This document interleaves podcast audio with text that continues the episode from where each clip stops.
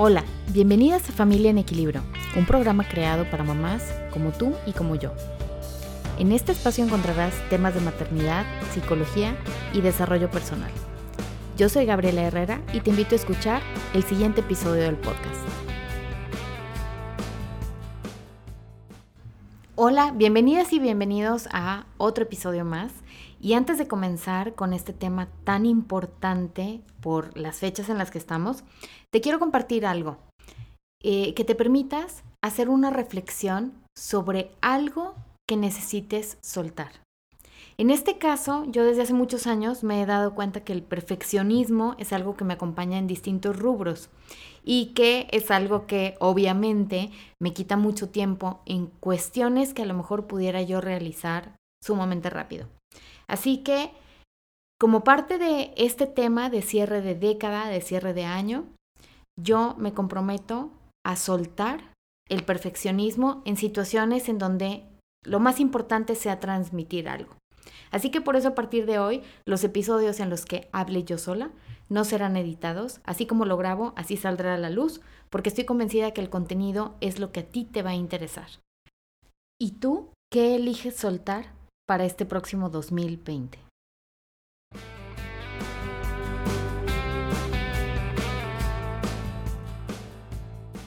Este es el episodio número 19, cierre de año y de década. El día de hoy vamos a hablar de un tema muy necesario y muy ad hoc a estas fechas, que es el cierre de año y el cierre de una década.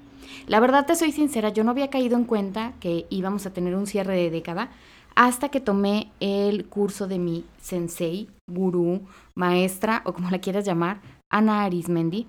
Ella es eh, psiconutrióloga, se enfoca todo su conocimiento en el área de psicoalimentación y tiene un curso increíble que se llama Diseña la vida que se te antoja. Y al empezar a trabajar en este taller, uno de los aspectos más importantes obviamente es plasmar tus metas para el próximo año. Entonces ahí fue en donde caí en cuenta, gracias a unos ejercicios que nos puso, que también aparte de, que vamos a cambiar de año y que estamos cerrando el 2019, estamos cerrando toda una década. ¿A poco no es increíble cuando te das cuenta que han pasado 10 años y de todo lo que has vivido? Si tampoco te habías puesto a pensar en esto, pues bueno, justo este episodio está dedicado a ti y a que puedas experimentar un cierre increíble de toda esta década. Pero ¿cómo lo podemos hacer? Mira, eh, algo que yo he aprendido a lo largo de, de, mi vida o que me ha tocado vivir, vaya, es que, ¿a poco no? Muchas veces los propósitos para el año nuevo nos los sacamos de la manga al momento de la típica tradición de las 12 uvas. Y desde hace unos años para acá yo me di cuenta que estos eh, propósitos eran a veces muy superficiales o incluso para el sexto ya no sabía qué decir porque ya había puesto bajar de peso, ahorrar dinero, viajar, etcétera. Las típicas cosas que siempre ponía. Creo que el peso me es uno de los propósitos que me ha acompañado durante toda mi vida y yo creo que nunca, lamentablemente nunca he logrado llegar a esa meta. ¿Por qué? Porque se queda como un propósito nada más en el aire de quiero bajar de peso. Y para que se pueda convertir realmente en un propósito requiere de muchos pasos y de mucha conciencia por parte de nosotros. También eh, cada uno estamos viviendo un proceso distinto y habrá quien en vez de bajar de peso requiera subir o incluso no sea un tema para un propósito, sino más bien mejorar su actitud en cuanto a sus compañeros de trabajo o lograr identificar cuál es su propósito de vida a nivel laboral o completar una maestría o incluso decidir qué estudios elegir o qué carrera va a elegir.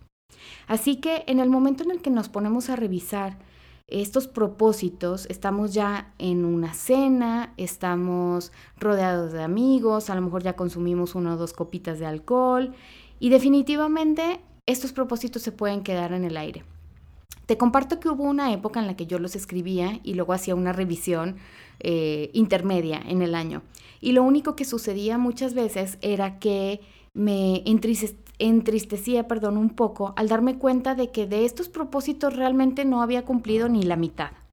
Y bueno, ahora me doy cuenta que es cierto, estos propósitos requieren trabajo, requieren una preparación previa y estar bien conscientes de qué necesito para hacerlo. Te vuelvo a poner el ejemplo de bajar de peso porque te digo que es uno que ha estado siempre presente en mi vida. Si yo nada más especifico en el momento en el que me como mi uva que quiero bajar de peso, probablemente mi cerebro no tenga tan claro qué significa bajar de peso. A lo mejor bajar un gramo o un kilo o tres kilos para mi cerebro ya es más que suficiente. Entonces yo tengo que tener bien consciente cuál es mi primer meta. Si yo necesito bajar de peso en este siguiente año, 2020, tengo que saber y tener una meta específica, clara, alcanzable y saber qué necesito para ello. Por ejemplo, eh, este proceso de cuidar mi alimentación, yo ya lo inicié desde noviembre, entonces tengo una meta muy específica. Eh, durante este tiempo ya he estado bajando de peso, me falta todavía mucho, sin embargo, yo ya tengo como, como el camino de qué es lo que necesito hacer. Bueno, al tener un objetivo, yo ya me di cuenta que lo primero que tengo que hacer en esta temporada navideña es cuidar mi alimentación. Eso no significa que me vaya a privar de el postre riquísimo de manzana que compramos una vez al año. ¿Por qué? Porque solamente lo puedo consumir en esta ocasión. No significa que me vaya a privar de la pierna deliciosa que cocina mi mamá o los ravioles. Significa que voy a cuidar la cantidad de lo que voy a comer para no sentirme mal. Ese es como el paso uno. Y que el resto de los días puedo elegir entre una alimentación más saludable para mantener este objetivo alcanzable. En segundo lugar, fue el acudir con la nutrióloga la semana pasada para que me diera un menú que me sirva a mí para eh, cuando vaya yo a estar de viaje, que son seis días nada más, pero bueno, busqué esta orientación y ayuda de, oye, ¿qué puedo hacer si estoy de viaje? ¿Qué puedo consumir o qué no puedo consumir? Y la tercera es tener ya una cita regresando en enero. ¿Por qué? Porque así voy a tener un seguimiento. Y después de eso viene el volver a hacer el reto de desintoxicación perdón, que ya había hecho y tener claro el objetivo de que para abril, que es mi cumpleaños, yo necesito pesar ciertos kilos. Esa sería la fase 1, apenas. En abril estaría completando la primera fase de la bajada de peso que yo quiero. Sin embargo, si yo me enfoco a pensar, es que en abril pues todavía voy a tener mucho sobrepeso, aunque haya bajado de peso. Obviamente, yo sola me estoy desmotivando. Entonces, ¿qué hago? Mantenerme firme en qué es lo que necesito hacer para lograr esta primera meta. Ya la fase 2, la fase 3, ya las tengo claras también, ya tengo bien identificado qué es lo que tengo que hacer, pero ya tengo un caminito andado. Entonces, la invitación para ti, para este cierre de año, es que también plasmes en una hoja de papel cuáles son las metas que quieres para este año. Puede ser una de las metas viajar. Pero viajar, si te fijas, es algo sumamente eh, difícil para nuestro cerebro interpretarlo, porque yo vivo en Monterrey y si viajo a Saltillo, que está a 45 minutos de aquí, media hora, para mi cerebro puede ser eh, el check, ¿no? Como palomear el que viajamos. Yo necesito identificar a qué lugar quiero ir. Y después, por ejemplo, no sé, te pongo un ejemplo eh, a San Francisco. Yo ya tengo claro que en el 2020 quiero viajar a San Francisco. Es un ejemplo, ¿eh? esto no es real. Me encantaría, pero no. ¿Qué necesito para poder viajar? Ahorrar. ¿Por qué? Porque en este momento mi cuenta probablemente no cuente con el dinero suficiente para que yo pueda absorber los gastos del avión, de em, el hospedaje, las comidas, etc. Entonces necesito sentarme y hacer eh, un formato en donde yo pueda especificar cuánto necesito para ese viaje, cuántos días me quiero ir y cuáles son las mejores fechas para que yo pueda viajar.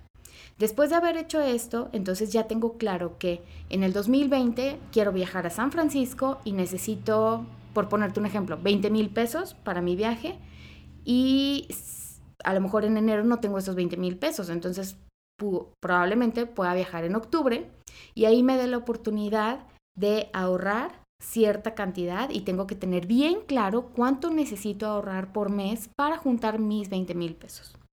Ahora, Hay cuestiones como, por ejemplo, los vuelos los tengo que pagar desde antes. Entonces tengo que tener plasmado en qué fecha me conviene más comprar mis vuelos para que me salgan más baratos y entonces para cuándo necesito el dinero.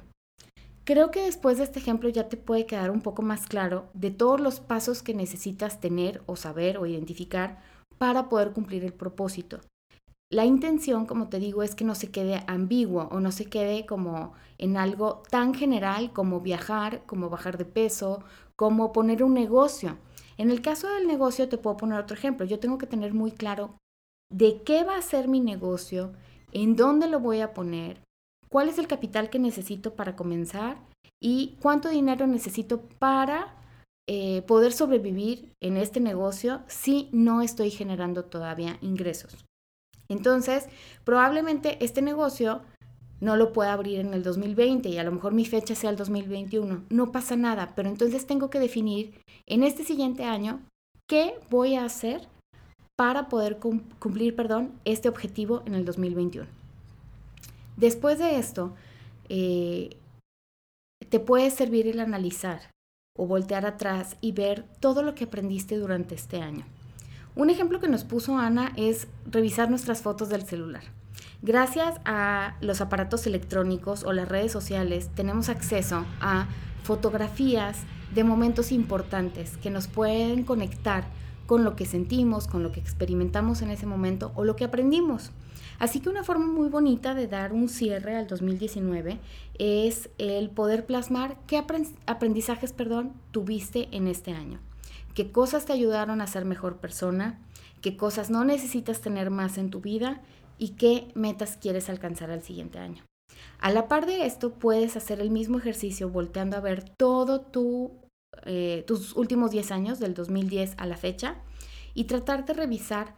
Eh, lo puedes hacer en los aspectos, eh, por ejemplo, en el laboral, en el personal, en el de pareja, en el social, académico, Em, etcétera, familiar, y puedes identificar durante estos 10 años qué aprendizajes tuviste, qué cosas fueron significativas para tus 10 años, para tu vida, y qué cosas quieres repetir o quieres conservar. Definitivamente se me hace un ejercicio muy bonito y que lo he estado poniendo en práctica con algunos de mis pacientes, sobre todo porque hay años en los que creemos que o llegamos a pensar que qué bueno que se termine este año porque fue un año muy difícil.